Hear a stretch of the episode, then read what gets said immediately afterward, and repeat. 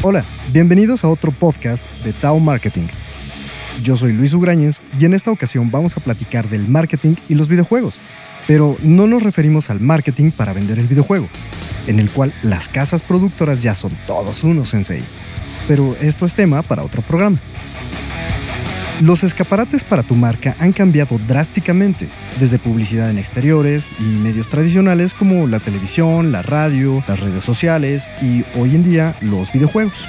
Hoy platicaremos de la estrategia de algunas marcas en uno de los videojuegos más famosos de hoy en día y que está en boca de todos por su recién campeonato mundial, Fortnite. Para los que no conocen Fortnite, en 2011 Epic Games, una muy reconocida casa productora de videojuegos, planea junto con People Can Fly un juego con una mezcla entre Minecraft y Left 4 Dead, en el que un equipo de jugadores llevarían a cabo la tarea de encontrar recursos para construir fortalezas, armas, trampas y cualquier otro elemento para sobrevivir y combatir monstruos. Fortnite se retrasó en su lanzamiento por 6 años, Epic admitió que había realizado el anuncio del juego de forma anticipada, para tantear un poco el interés que podría despertar el título entre los gamers y futuros socios de lanzamiento, pero la larga espera trajo sus frutos. Fortnite sale finalmente en junio del 2017. Fortnite Battle Royale, la versión más intensa y la más popular, plantea un escenario tipo los Juegos del Hambre, donde el jugador cae del cielo en una isla en la que debes buscar todo lo que sea necesario para sobrevivir como armas, objetos, etc., con lo que podrás erigir fortalezas y tender trampas, poniendo a prueba tu capacidad de construcción. Esto lo puedes ejecutar solo, en pareja o en un grupo de máximo 4 jugadores.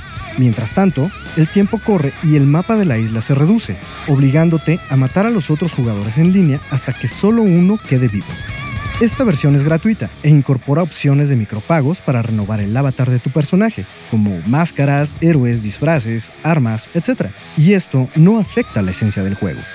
Fortnite se ha convertido en un fenómeno mundial que ha roto todos los récords con más de 2.500 millones de dólares tan solo en 2018.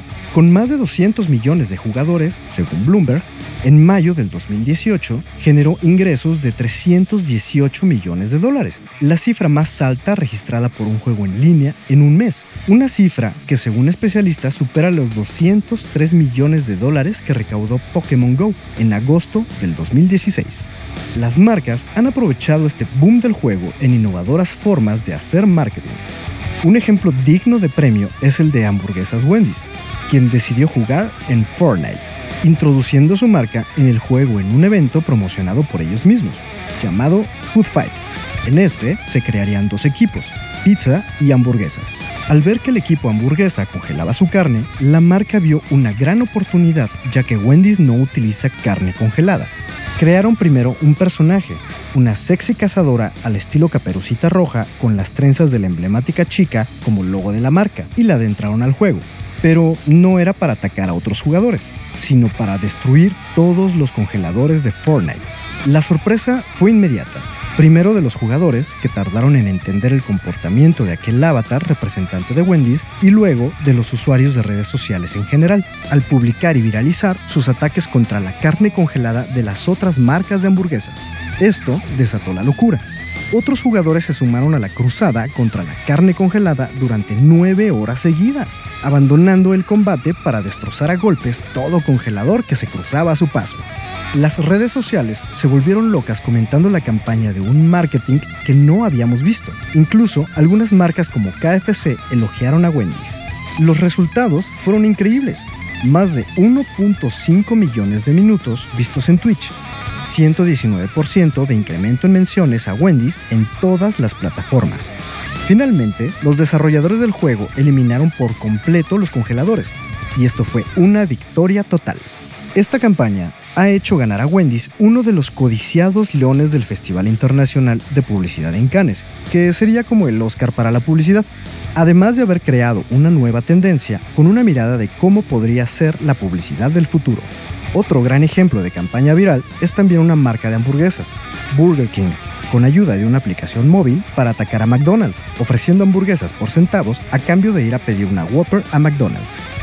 El mismo juego Fortnite se ha convertido en tendencia mundial con el Fortnite World Cup, cambiando por completo la importancia de los mundos virtuales y sus posibilidades en nuestro mundo real concreto.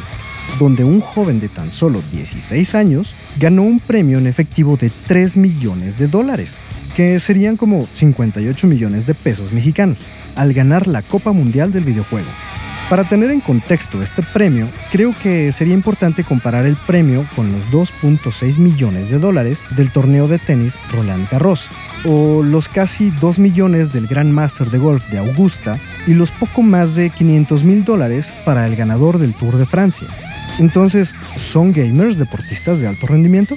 Así lo hace ver el padre de un joven en España que lo sacó de la escuela e invirtió más de 30 mil euros, que serían como 652 mil pesos mexicanos, y esto lo invirtió en equipo de videojuegos, para que su hijo entrenara 10 horas diarias para participar en estos e-games. Y con esos premios, ¿quién no, verdad? Pero te preguntarás, ¿cómo puede un juego gratuito otorgar premios tan altos? Cualquiera puede descargar Fortnite completamente gratis, pero tus accesorios virtuales como trajes, armas y habilidades están a la venta. ¿Cuánto dinero gasta la gente en Fortnite? Pues mucho. La venta de estos accesorios virtuales supera los 2.400 millones de dólares anuales. Definitivamente el marketing tiene nuevas áreas que explorar, lugares en los que antes no hubiéramos pensado promocionar nuestras marcas. Parte de una estrategia increíble es encontrar dónde están nuestros clientes y crear formas interesantes de aparecernos por ahí.